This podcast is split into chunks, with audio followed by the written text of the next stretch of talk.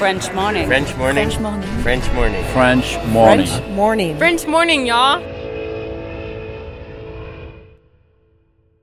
Cet épisode de French Expat vous est présenté par petitpoussinny.com. Crèche et maternelle bilingue français-anglais, elles accueillent vos enfants de 0 à 5 ans entre 8h et 18h dans leurs établissements de West Harlem, Brooklyn et du Lower Upper East Side. Appelez dès aujourd'hui le 212 663 7777 et dites French Expat afin d'obtenir une réduction de 500 dollars valable sur toute inscription de 6 mois ou plus avant le 31 mai 2024.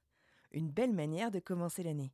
Merci à Petit Poussin pour son soutien. Maintenant, place à l'épisode. Je pense que le voyage aussi, c'est une cure pour euh, bien des mots. Je pense que quand ça va pas, euh, partir, c'est presque la meilleure chose à faire. Ne serait-ce que pour euh, se recentrer sur soi-même, que se connaître aussi. Donc euh, voilà, je pense qu'elle voulait que je réalise mes rêves et puis je pense que si elle savait que j'étais que je suis en train de vivre aux États-Unis, bah, elle serait trop contente quoi. Elle serait trop fière forcément, tu vois. Salut, salut, c'est Anne-Fleur. Bienvenue dans French Expat, le podcast de ceux qui sont partis et parfois revenus.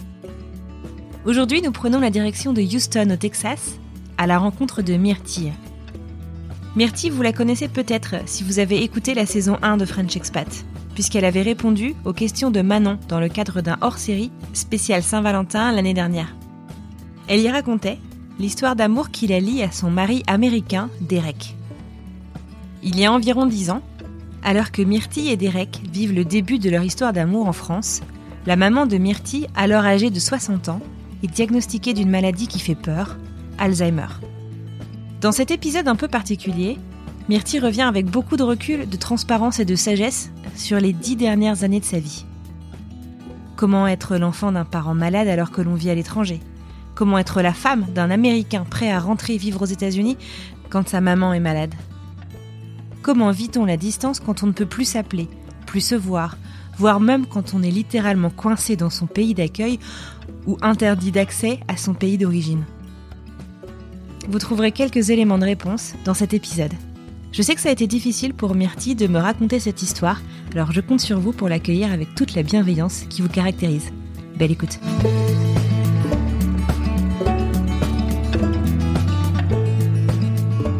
Coucou Myrtille, ça fait un peu bizarre de dire bonjour, parce que ça fait une demi-heure qu'on est en train d'essayer de faire marcher tout ça. Bienvenue dans French Expat. Certains d'entre vous, les peut-être les plus fidèles euh, auditeurs de French Expat, ont déjà entendu une partie de ton histoire. Aujourd'hui, on va parler de ton histoire parce que ton histoire, elle a pas changé, mais on va utiliser un angle un petit peu différent. On va parler de nos proches. On n'en parle pas super souvent, mais le fait que nos proches nous manquent, c'est que le début de l'histoire finalement de ce qui nous lie euh, à notre famille, à nos amis, à nos proches. Ce lien, ça peut être un véritable moteur, ça peut aussi nous ralentir parfois, voire même nous faire sentir coupables. Et puis je crois qu'il n'y a pas en fait euh, une personne qui ne vit qu'un seul de ces sentiments. Je crois qu'on passe tous par euh, un mix de tout ça. Et c'est pas facile quand on est une jeune femme qui a la vingtaine et qui se construit. Alors du coup, je voudrais que tu m'expliques un petit peu de qui on va parler aujourd'hui. Eh ben aujourd'hui c'est un peu un sujet douloureux parce qu'on va parler un peu de ma maman euh, notamment qui est euh, Mhm. malade. Bah ma mère c'est euh, c'est un peu celle qui est euh, connue dans ma petite ville parce que bah voilà le, elle apprend à conduire à à toute la ville un petit peu et puis voilà c'est quelqu'un qui est très joyeux euh, très jovial très sociable puis qui fait ouais qui fait passer sa vie avant le enfin qui fait passer les autres avant sa Mhm. vie et ouais, toujours dans l'entraide euh, voilà. Aider les gens c'est c'est son dada euh, voilà, c'est c'est ma mère et euh, je sais pas euh, Elle a, elle a quel âge aujourd'hui? Je sais pas. Je sais pas. Euh, on est en quelle année? 2021 bah elle va avoir euh, 70 ouais, tu vois. Je découvre qu'elle va avoir 70 ans c'est fou. Avant euh, de parler d'elle, de parler de votre relation et de la, la relation euh, vis-à-vis justement de, de ton expatriation et l'histoire de ta vie, euh, est-ce que tu pourrais peut-être toi te représenter en quelques mots? Moi, c'est Myrtille, j'ai 31 ans, j'ai grandi dans un petit village de l'Ain. Ça fait maintenant euh, 4 ans qu'on est aux États-Unis avec Derek, donc du coup, on a eu l'épisode il y a quelques mois de Mhm. ça. T'es maman de deux enfants, c'est ça? Ouais, voilà, je suis maman de deux enfants, deux petites filles, euh, Emma et Mélina. Une qui est née en France, l'autre qui est née aux US, c'est ça? C'est ça. Elles ont quel âge aujourd'hui? Alors, il y a Emma qui est née en, à Cannes, en France, qui a Mhm. 5 ans. Et il y a Mélina qui est née en Oklahoma et qui vient d'avoir 2 ans aussi. D'accord, ok. Alors pour euh, retracer donc euh, un petit peu l'histoire de ton expatriation, en il y a tout pile 10 ans en fait, tu es en Bavière 2011, tu euh, participes à un stage intensif dans un resto étoilé en Allemagne. C'est là que tu rencontres Derek. 2014 que tu retournes en France et que tu t'installes à Cannes avec euh, ton amoureux. Est-ce que tu peux me raconter justement un peu à quoi ressemble votre vie à ce moment-là? On va commencer l'histoire à ce moment-là. Dirais qu'il est parti un peu avant moi euh, à Cannes. Il est parti en 2013, D'accord. en septembre 2013, parce qu'il a trouvé du, du travail. Et moi, à ce moment-là, je comptais reprendre un peu mes études et j'avais trouvé une école vers Nice. Donc, on tapait un peu le, la, la côte d'Azur. Du coup, lui, il a trouvé du travail assez rapidement parce qu'à ce moment-là, il est devenu euh, de manière légale euh, pour Mhm. travailler. Toi, toi tu, tu faisais des études de quoi toi à ce moment-là? De bah d'hôtellerie-restauration. Lui il travaillait, moi je voulais euh, poursuivre un peu mes études euh, en me disant bah voilà c'est maintenant que Mhm. je peux les faire, après ce sera trop tard donc voilà j'ai essayé de viser Mhm. cette école et du coup il est parti en septembre à Cannes tout seul parce que bah du coup moi j'étais un peu bloquée avec euh, les soucis de santé de ma mère. J'ai laissé partir et il a fait euh, à peu près six mois. euh, septembre 2013 voilà jusqu'à mars 2014 on était à distance euh, Cannes et moi j'étais dans l'un avec ma maman euh. D'accord. Est-ce que tu veux bien revenir justement sur euh, euh, la découverte de la maladie de ta maman? Je pense que c'était quand j'avais à peu près 18 19 ans donc 2008 2009 euh, où il y a eu un peu les premiers symptômes euh, donc euh, un peu elle était plus fatiguée que d'habitude elle avait un peu de mal à gérer ses papiers ou elle passait trop de temps sur ses papiers alors que d'habitude euh, voilà elle, elle mettait pas aut- autant de temps à Mhm. faire tout ça Euh, des petits signes comme ça voilà où elle avait plus trop envie de faire certaines choses et euh, Mais c'était des signes rétrospectivement, tu sais ce que c'est, mais tu savais pas des signes de quoi en fait euh, c'était à l'époque. Ouais, c'était des petits trucs euh, qui m'interpellaient mais qui me faisaient pas m'inquiéter Mhm. non plus. Tu vois. Euh, à ce moment-là, moi, j'étais en, au lycée, je passais mon bac, tout ça, et en même temps, je faisais des, je travaillais dans des des EHPAD. Mhm. J'étais allée dans un l'hôpital de ma ville en fait où ils ont un EHPAD et j'avais travaillé euh, tout l'été Mhm. là-bas. Bon, déjà j'ai j'ai bien aimé quand même y travailler et tout, même si j'avais un peu d'appréhension d'y aller parce que c'était voilà, le- l'EHPAD c'est quand même un, un monde assez particulier. Et en sortant de là-bas, même si j'ai apprécié l'expérience, je me suis dit mais jamais de la vie je mettrai mes parents là-bas euh, s'il leur arrive euh, une maladie ou quelque chose comme ça. Pourquoi? Pourquoi? Bah parce que euh, je me rends bien compte que niveau euh, personnel, euh, bah il y a pas assez de monde, ils ont pas assez de moyens Mhm. en fait, tout simplement. euh, ils sont, bah voilà, ils ont pas le temps de s'occuper de chaque personne. euh, c'est quasiment à la Ouais. chaîne quoi. Donc tu travailles dans cet EHPAD pendant un voire deux étés. Commences tes études euh, que tu fais donc dans l'hôtellerie après ton bac, pas loin de chez euh, ta maman. Et c'est à ce moment-là que vous découvrez vraiment euh, sa maladie, c'est ça? Je sais plus si c'est cette année-ci, ma première année de BTS ou si c'était euh, ma dernière année de bac. Mais c'est l'un des symptômes qui m'a un peu euh, vraiment mis la puce à l'oreille en me disant il y, a un- y a un truc qui est pas normal. C'était euh, bah, à ce moment-là, je travaillais justement en EHPAD pendant mes vacances d'hiver. Bah d'habitude voilà je- le réveillon de Noël, ma mère, mon père, euh, ils sont plus ensemble mais on fait toujours un Noël ensemble etc. Et ils sont toujours à fond les ballons derrière les cuisines, euh, à préparer les choses et tout donc. euh, et là, je suis arrivée et bah, ma mère, elle était pas du tout active. Quoi. Elle était dans son fauteuil, en, en train de faire la sieste. Et ça, moi, ça me choquait. euh, C'était pas du tout son encore, habitude, quoi. quoi. Pas du tout, quoi. Je suis avec ma mère, enfin, elle est toujours Mhm. comme ça à fond.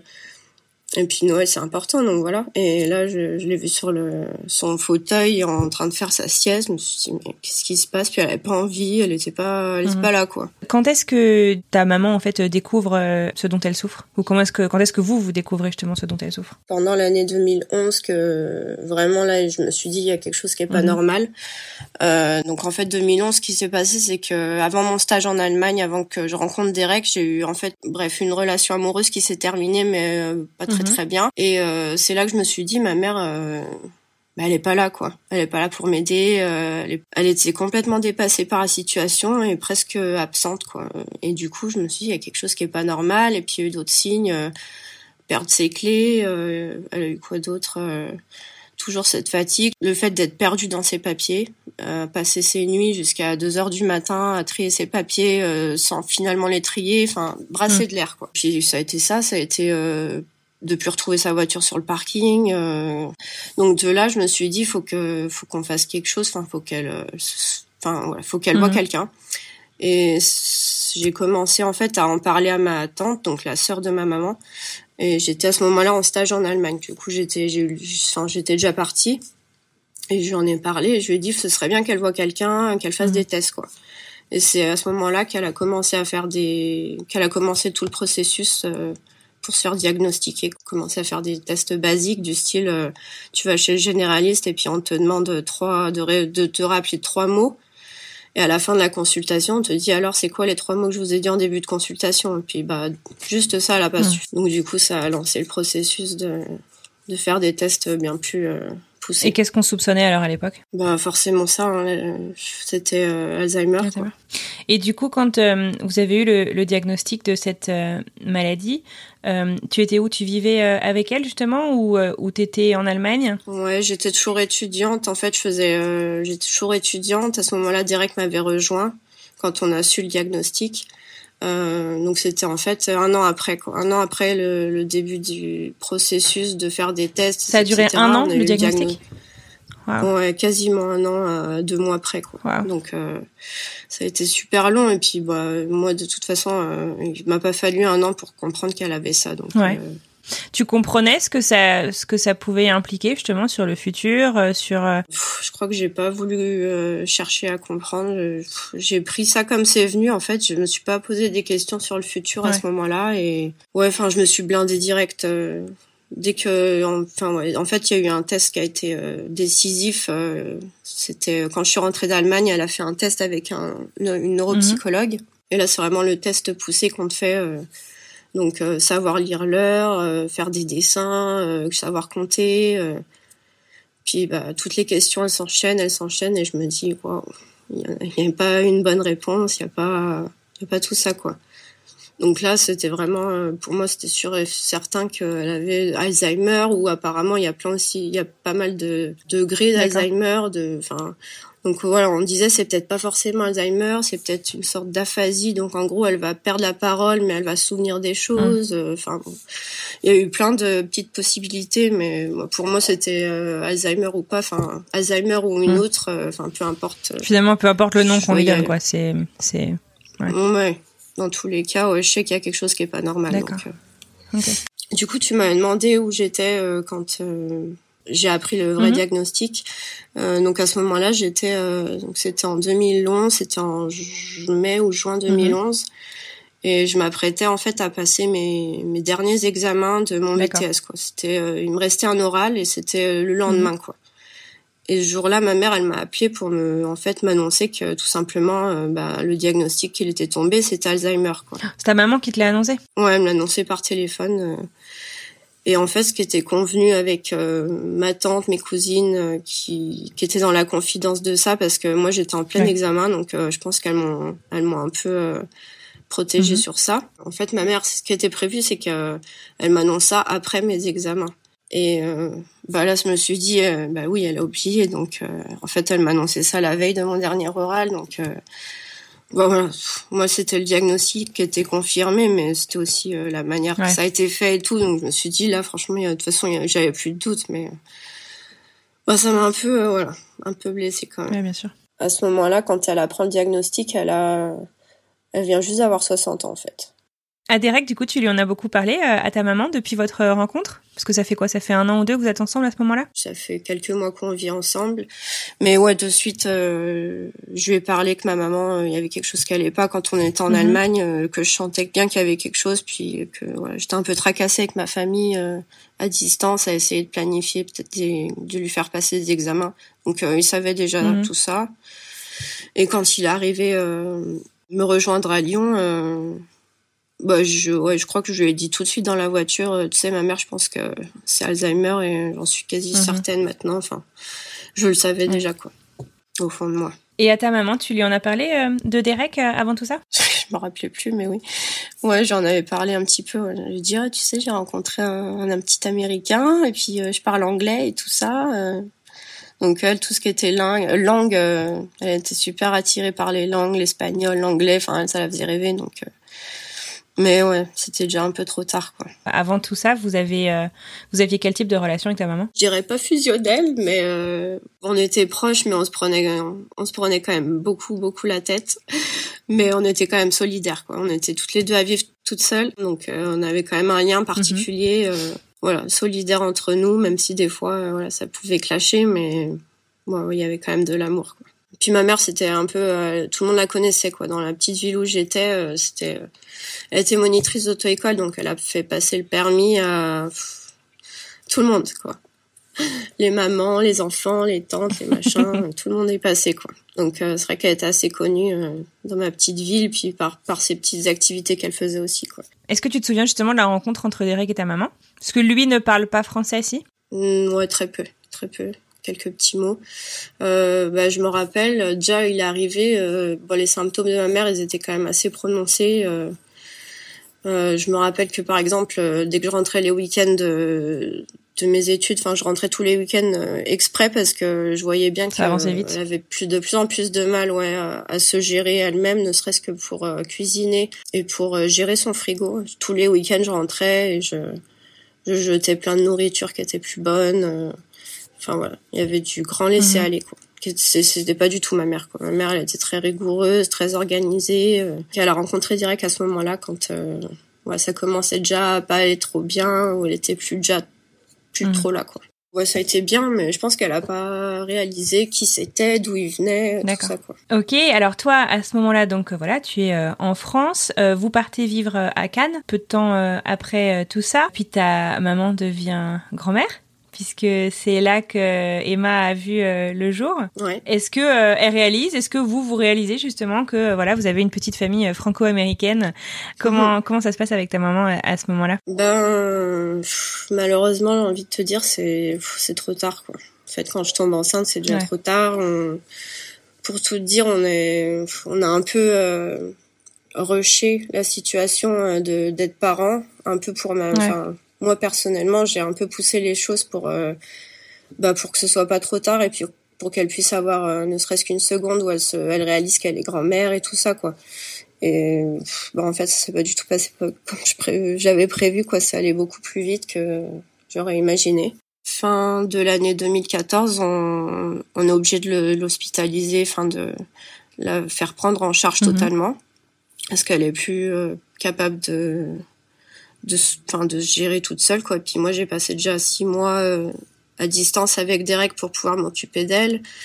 Et après on a trouvé euh, enfin on a on a essayé plein de solutions pour la garder le plus longtemps à la maison mais au bout d'un moment on peut plus euh, enfin voilà. Il faut quelqu'un H24 avec elle. Donc bah que ce soit ses frères et sœurs que ce soit moi on a tous un peu notre vie et bah c'est un peu compliqué c'est très lourd à porter c'est quand même c'est hyper lourd c'est ça. Donc on fait le choix de de bah, la placer dans un EHPAD.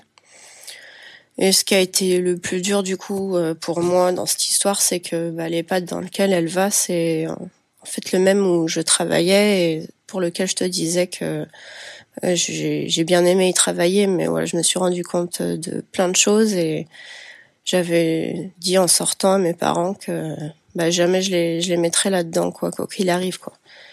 Sauf que j'avais pas pensé que bah, ça, arriverait deux ans plus tard avec ma mère et que bah voilà, à cet âge-là, j'étais en pleine étude, en plein dans mes études et et donc voilà, il n'y avait pas d'autre choix que de malheureusement la placer dans l'endroit où j'avais juré qu'elle irait jamais.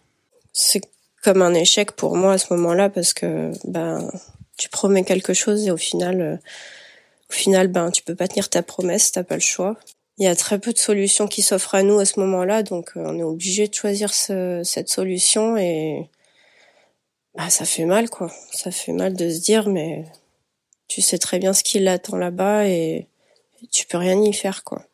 Voilà, c'est un sentiment de bah, d'échec parce que voilà, je foire, je foire ma mission et puis bah c'est aussi un sentiment où ah bah t'as pas le choix donc euh, bah, tu peux rien y faire. Donc elle y rentre en décembre euh, de l'année 2014. Puis là, un peu tout s'enchaîne. Derek me fait sa demande, tout ça. Donc du coup, je me dis, euh, ouais, je me dis, faut qu'on se dépêche. Euh, je veux à tout prix que ma maman elle puisse connaître ça et tout, euh, qu'elle soit grand-mère, qu'elle voit son, son petit enfant et tout. Donc ouais, elle me fait sa demande et tout. Et donc on va se marier aussi au Texas. Je le raconte dans l'autre épisode. Et en fait, pendant ce mariage, enfin pendant ce mois de février, donc on est en février 2015, mhm. deux mois après l'avoir euh, placé. Donc je viens de me marier en fait, c'est mon père il me dit écoute, euh, je voulais pas te déranger parce que voilà, tu viens de te marier machin machin. Mais euh, ta maman euh, ça fait ça va pas ça va pas du tout quoi. Et il m'a dit en gros dès que tu rentres de ton voyage du Texas, tu viens tout de suite à Belay donc la mhm. ville où elle est parce que franchement ça va pas du tout. Et du coup là, je découvre un peu ce qui s'est passé pendant mon mois d'absence au Texas. Enfin, il y a eu une grosse évolution. Je l'ai quitté au mois de mhm. décembre, elle dansait, elle chantait, là, on arrive encore à avoir des conversations, mhm. quoi. Et là, je la découvre au mois de mars, euh, bah, c'est un légume. Ah. Elle parle plus, elle marche plus. Euh, elle a la tête qui penche sur le côté, euh, et puis, ouais, c'est chaud, quoi.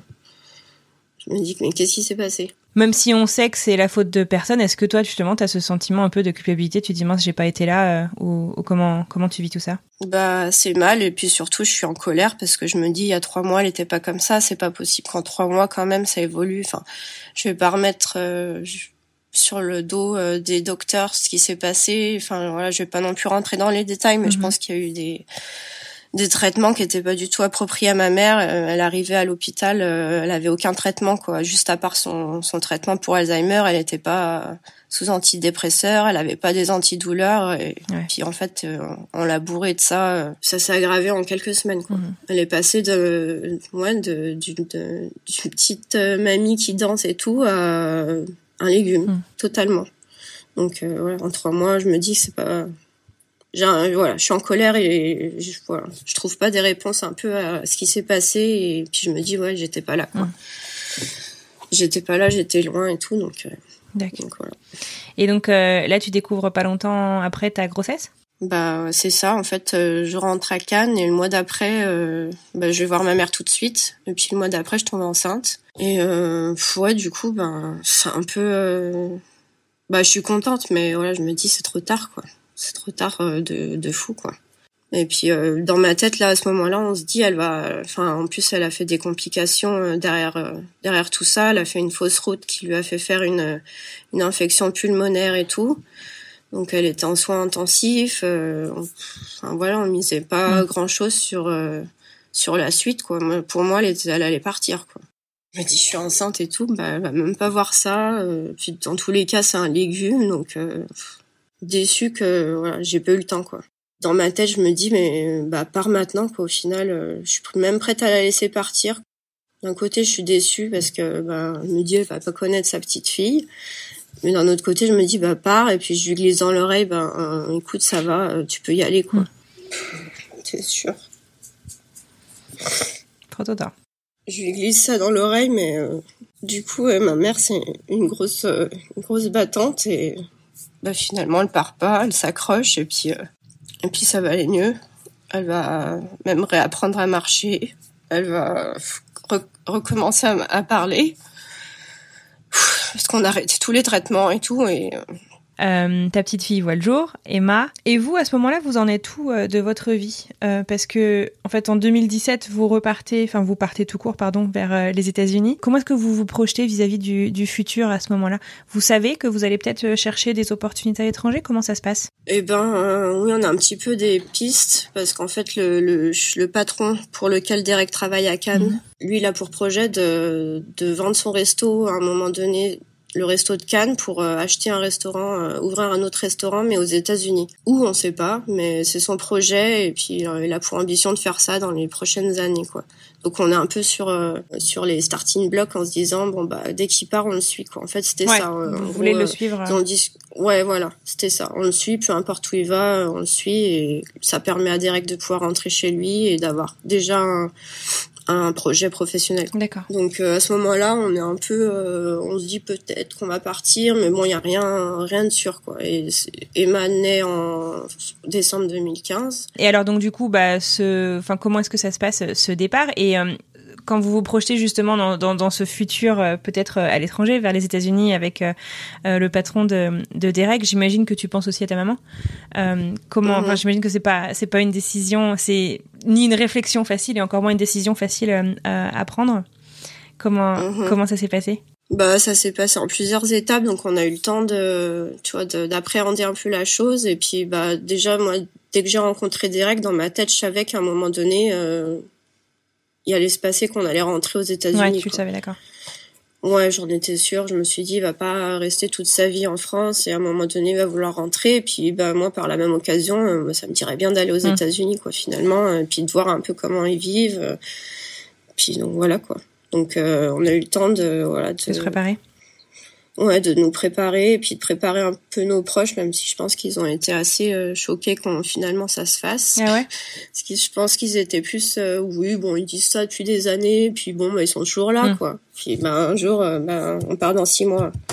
Donc voilà, ça a un peu choqué certaines personnes, mais bon. Est-ce que tu as mis des choses en place euh, particulières par rapport à ta relation avec ta maman, justement, au fait de partir euh, bah, loin? Tu as le décalage horaire, tu as la distance, enfin, tu, tu sais tous ces goûts, tous ces goûts de trucs?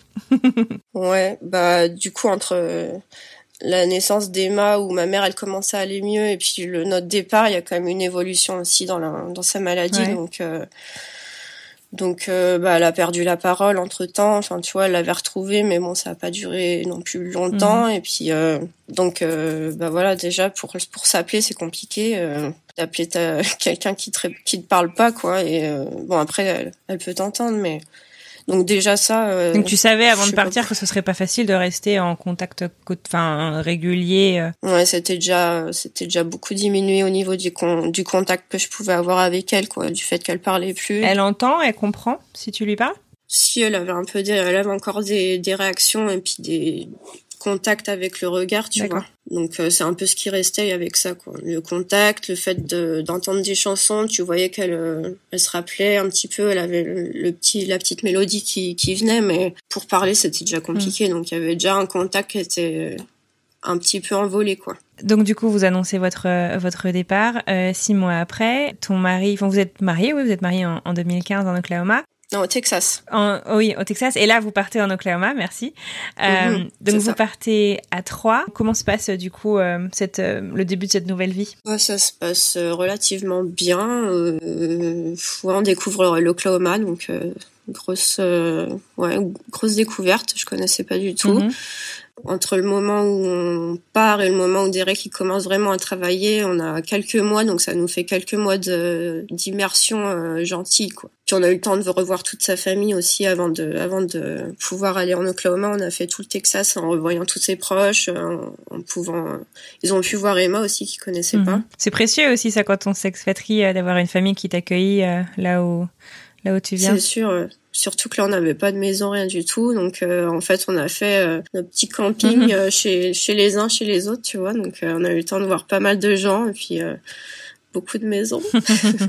et toi, à l'époque, d'un point de vue immigration, t'étais sur quel sur quel visa? Bah, en fait, on avait lancé les démarches avant de partir en France pour faire une demande de green card, vu que j'étais mariée déjà et en plus sur le territoire américain. En fait, on est arrivé en Oklahoma et on a on a tout refait. On a on a refait une autre demande quoi parce que c'était compliqué le fait d'avoir changé de pays, enfin d'adresse et en plus de pays.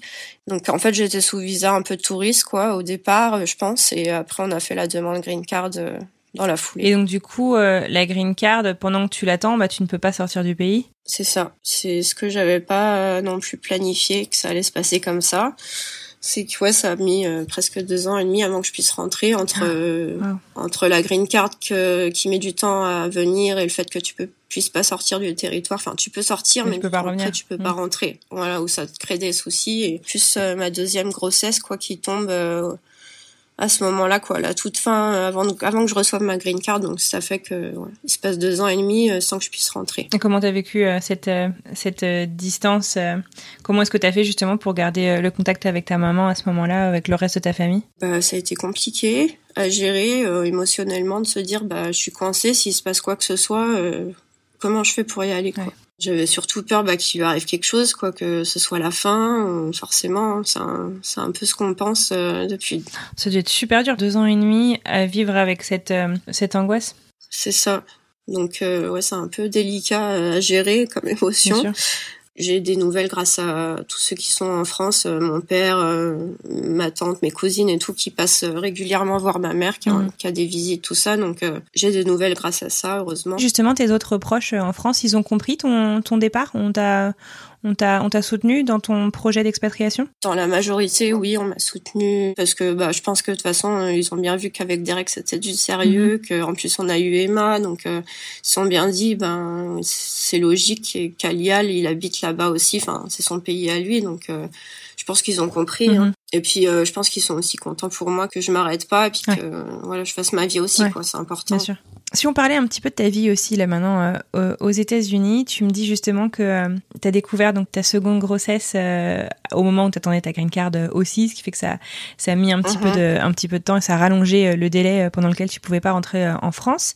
Et tu m'as mhm. dit que tu avais une petite anecdote à partager autour de ta de, de la découverte et de l'annonce de cette grossesse. Tu peux me raconter? Ouais, c'était mignon, c'était c'était mignon.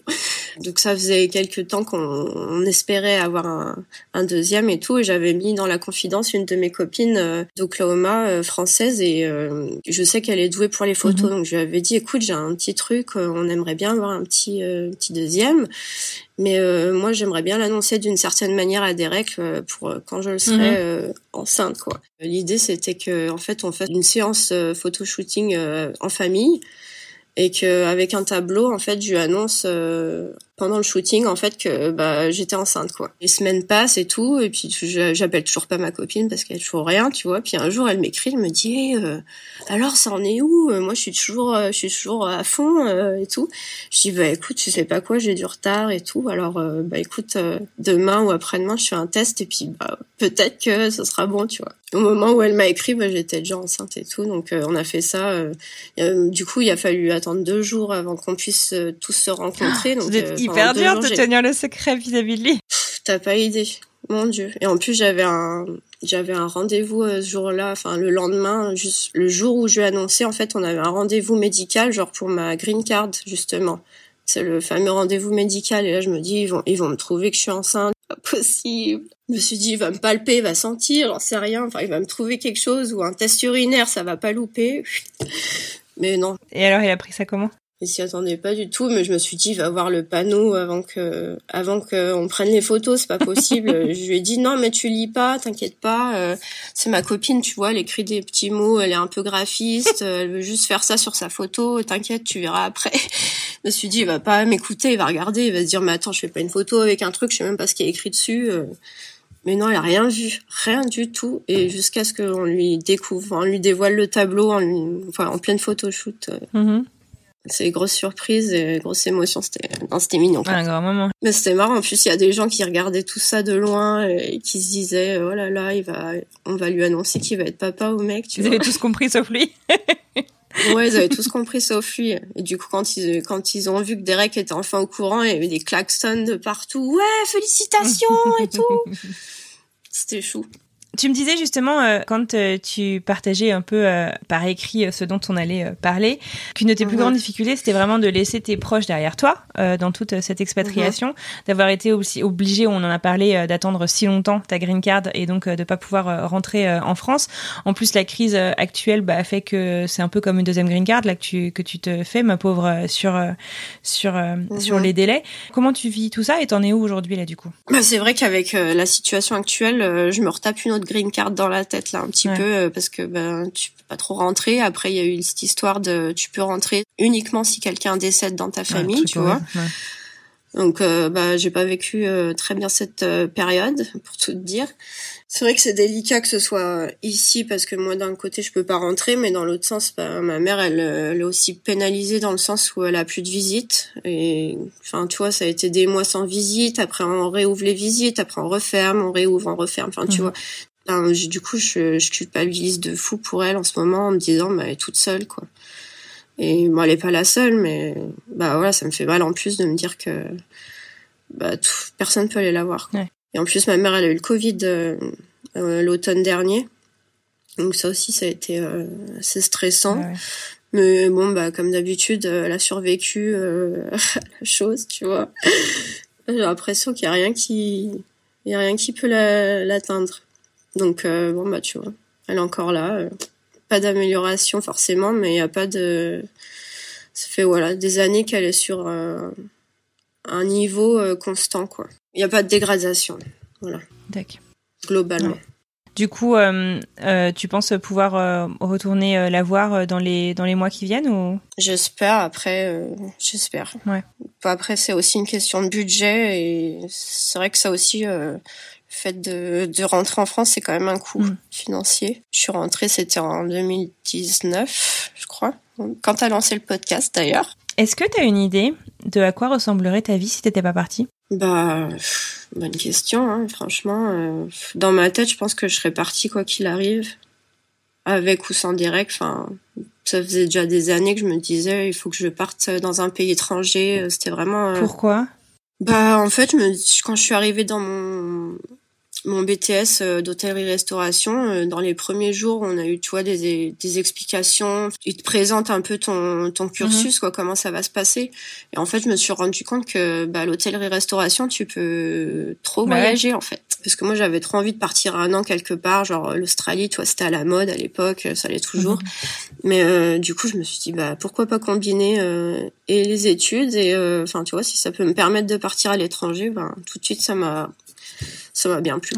Est-ce que il y a un conseil que tu pourrais euh, te donner ou peut-être euh, à d'autres euh, expats en fait justement qui ont soit ce besoin, soit cette opportunité d'aller voilà faire une partie de leur vie ailleurs alors qu'ils ont je sais pas un être cher dans leur vie qui va pas pouvoir suivre, qui va pas pouvoir forcément voyager et qui ont du mal justement à, à franchir le pas ou est-ce que tu as tu vois, avec euh, un peu de recul, comme ça, tu as des, conseils, des choses que tu aurais peut-être aimé entendre, euh, que tu pourrais partager? Je pense que le voyage aussi, c'est, une cure pour euh, bien des mots. Je pense que quand ça va pas, partir, c'est presque la meilleure chose à faire, ne serait-ce que pour se recentrer sur soi-même, que se connaître aussi parce que je pense qu'on en apprend plein sur soi-même quand on part euh, à l'aventure. Euh, on n'a pas de but précis non plus, tu vois. Puis découvrir d'autres euh, d'autres choses, quoi. Est-ce qu'il y a quelque chose toi que t'aurais aimé qu'on te dise quand t'as peut-être eu quand tu quand t'hésitais ou qu'est-ce qui t'a aidé justement à à, à, sauter le pas, en fait, de dire euh, peut-être que je suis jeune, j'ai besoin de me construire, j'ai besoin de me concentrer aussi sur moi, ou enfin, je sais pas comment comment t'as. Bah moi déjà, je voulais pas passer à côté de l'amour en fait que je vivais déjà avec Derek, donc déjà ça, euh, ça me mhm. ça me maintenait à bah, à pas rester ancré euh, juste autour de ma maman et à faire à faire aussi des choix mhm. quoi. Donc euh, à certains moments, j'ai fait le choix de prendre soin d'elle et de m'occuper d'elle, mais euh, il y a un moment donné où je suis obligée de me penser à ce qui va se passer pour moi le futur et euh, ce que j'ai aussi envie de faire maintenant. Et voilà, c'était aussi plein de possibilités, de d'opportunités, donc voilà, il fallait savoir les saisir ou mhm. pas. Et et puis dans tous les cas, je me suis dit que ma mère, elle aurait pas voulu que que je sois là, tu vois, à lui faire faire sa douche, à lui faire ci, enfin, elle aurait jamais voulu que je fasse ce que j'ai pu faire pour mhm. elle. Elle avait un tempérament, elle profitait beaucoup de la vie, ta maman? Pas assez, je pense. Pas assez, hélas. Mais euh, en fait, ma mère, elle vivait pour les autres, quoi. Ouais. Tu vois, c'était celle qui s'occupait de tout le monde, qui gérait les problèmes de tout le monde. Euh. Du coup, elle s'est un peu oubliée et, enfin voilà, elle consacrait sa vie euh, aux autres. Mhm. Soit ses proches, ses amis, tout ça, sa fille, forcément. Mhm. Donc euh, voilà, je pense qu'elle voulait que je réalise mes rêves et puis euh, je pense que si elle savait que j'étais euh, que je suis en train de vivre aux États-Unis, bah, elle serait trop contente quoi. Elle serait trop fière forcément, tu vois. J'ai appris l'anglais en plus, alors ça. Si tu penses, enfin si si elle comprenait là ce que tu dis, tu lui dirais quoi? Tu lui dirais un petit mot? Tu lui dirais quoi? Bah forcément que bah qu'elle me manque hein, dans tout ce qui vient tout de suite c'est qu'elle me manque tu vois j'aimerais trop que des fois elle m'appelle ou tu vois, c'est con, mais. C'est pas con du tout. Tu vois, non, mais tu vois, c'est. Tu vois, quand tu reçois un appel et tout, tu dis, ah, peut-être que ça va s'écrire maman et tout, que ça va appeler, tu vois, mais. Mais non, mais. Donc forcément, c'est un peu compliqué sur ça, mais elle me manquait tout. Mais après, j'aimerais certainement la remercier, tu vois, pour. Bah faire en sorte que finalement j'étais préparée à ce que j'allais plus ou moins vivre même si j'avais pas prévu qu'elle allait être malade mhm. mais euh, au moins elle m'avait préparée à la dureté de la vie tu vois donc euh, pour ça je, suis, je suis reconnaissante de m'avoir donné un peu de force hein, sa force à elle quoi parce que c'est toujours le cas mhm. quoi. elle est toujours là Elle est plus là, mais elle est toujours là. Enfin, tu vois, c'est un peu compliqué aussi. Bah ouais, j'imagine. Mm. En tout cas, tu es hyper forte. Euh, tu me touches beaucoup dans ton témoignage. Euh, je suis désolée si je suis pas si je suis pas au taquet, mais euh, je suis très touchée. Je pense que on, s'identifie tous en fait un minimum, euh, même si euh, nos parents, nos proches ne vivent pas la même maladie. C'est on peut pas s'empêcher en fait de se poser la question qu'est-ce qu'on ferait, qu'est-ce qu'on, enfin et en fait, il y a pas de, enfin voilà, c'est ce que mhm. tu nous dis quoi. Il y a pas de recette, euh, il y a pas de, il y a, y a, pas de mode d'emploi en fait. On aimerait bien qu'il y ait un mode d'emploi qui nous dise quoi faire, comment, mm. comment gérer, comment faire tout ça. Donc franchement, merci beaucoup de prendre euh, le temps, euh, même si je sais que ça remue des choses pas faciles, de nous raconter ton histoire. Voilà, c'était nécessaire pour moi aussi d'en parler, enfin enfin d'en parler quoi, parce que c'est vrai que c'est un sujet, j'en parle jamais quoi. Donc bon. Est-ce que tu as pensé à un moment, on sait en tout cas beaucoup de gens savent que le coût de la santé est horriblement cher euh, et horriblement élevé euh, aux États-Unis. Mais est-ce que vous avez imaginé peut-être justement de la de la rapatrier ici pour être proche de vous? Ouais, au début, même avant de partir, euh, on avait déjà essayé de chercher si c'était possible mhm. et et d'un point de vue bah, matériel et puis aussi financier, on a vite, vite compris que ça, ça pouvait le faire, c'est ça c'est ça. Parce que ouais, c'est vrai que c'est ça qui me aussi me frustre parce que je me dis si elle avait été malade un peu comme tous ces malades d'Alzheimer qui ont 80 ans, tu mhm. vois, ben moi j'aurais eu euh, je sais pas 30, 40 ans et enfin j'avais pas 20 ans quoi. Donc je j'avais rien à 20 ans donc je pouvais pas enfin c'est frustrant quoi. À 40 ans, j'aurais eu une vie, une maison, j'aurais pu l'accueillir. Euh, alors que 20 ans ben j'avais pas tout ça quoi et euh, puis même quand on est parti quoi on a, on a tout vendu et encore on n'avait pas grand chose non plus tu vois on est parti avec nos petites valises donc euh, là c'était compliqué pour nous de puis je pense que ma famille euh, ils auraient pas ils auraient pas pu accepter euh, de la laisser partir non ah plus quoi j'aurais bien aimé j'y ai vraiment pensé mais voilà je pense que ça allait être trop compliqué mm. ok merci beaucoup, Myrtille. Bah écoute, je t'en prie. merci à toi. Et voilà, c'est terminé pour aujourd'hui. Un immense merci à vous d'avoir écouté l'épisode jusqu'au bout. Et un grand merci à Myrtille pour sa confiance euh, et le partage de son témoignage, de son histoire avec sa maman. J'espère que cet épisode aura pu éclairer peut-être certains et certaines qui se posent des questions quant aux relations avec euh, la famille qui est restée en France, à savoir si on peut partir, savoir si on doit partir, savoir si on doit rentrer aussi. Les sujets dont on a parlé aujourd'hui ne sont pas faciles, alors prenez soin de vous et de vos proches. Pour finir, un grand merci à vous pour votre fidélité chaque semaine. Je vous retrouve dans quelques jours pour un nouvel épisode. À bientôt.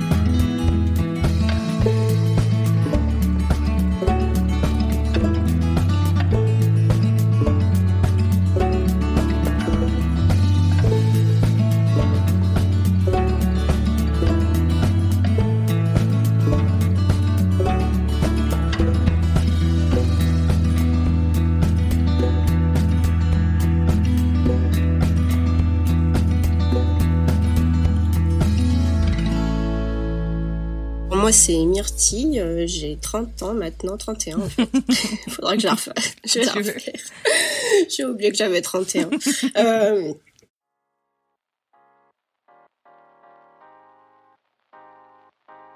Vous venez d'écouter un podcast réalisé par moi-même, Anne-Fleur Andrely, mixé et habillé par Alice Krief et produit par French Morning. French Expat n'est pas le seul podcast de French Morning. Pour retrouver tous les podcasts du groupe, rendez-vous sur frenchmorning.com slash podcast. À bientôt!